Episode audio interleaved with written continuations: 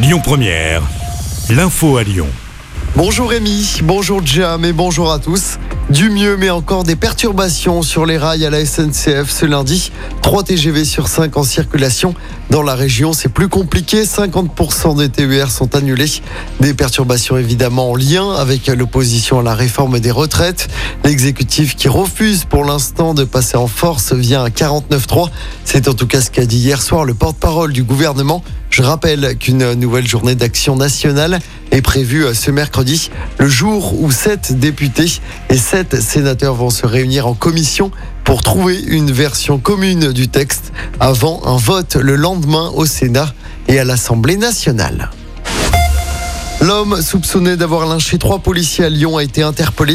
Les faits, pour rappel, s'étaient déroulés en juillet dernier dans le quartier de la Guillotière. Le jeune homme de 19 ans doit être présenté en comparution immédiate aujourd'hui. Il sera jugé pour un vol en réunion en flagrant délit. C'était jeudi dernier à Vénissieux. Il sera également jugé donc pour vol et violence aggravée sur fonctionnaires de police. Deux agents avaient été blessés en juillet 2022 lors de son interpellation pour vol à l'arraché d'un collier. Les policiers avaient été pris à partie par une foule hostile.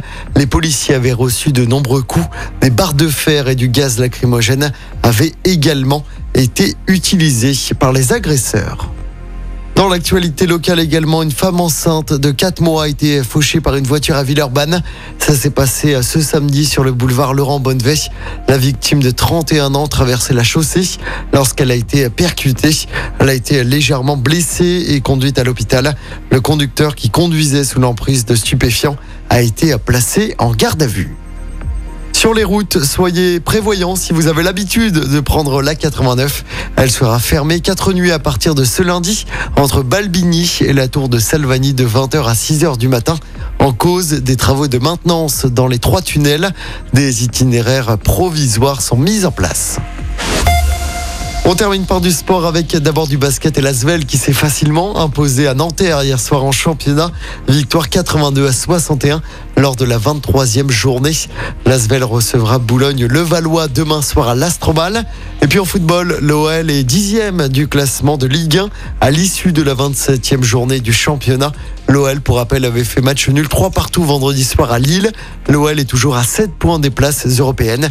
Les Lyonnais recevront Nantes vendredi soir du côté du groupe Ama Stadium.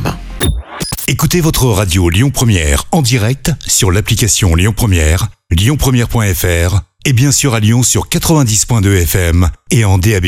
Lyon Première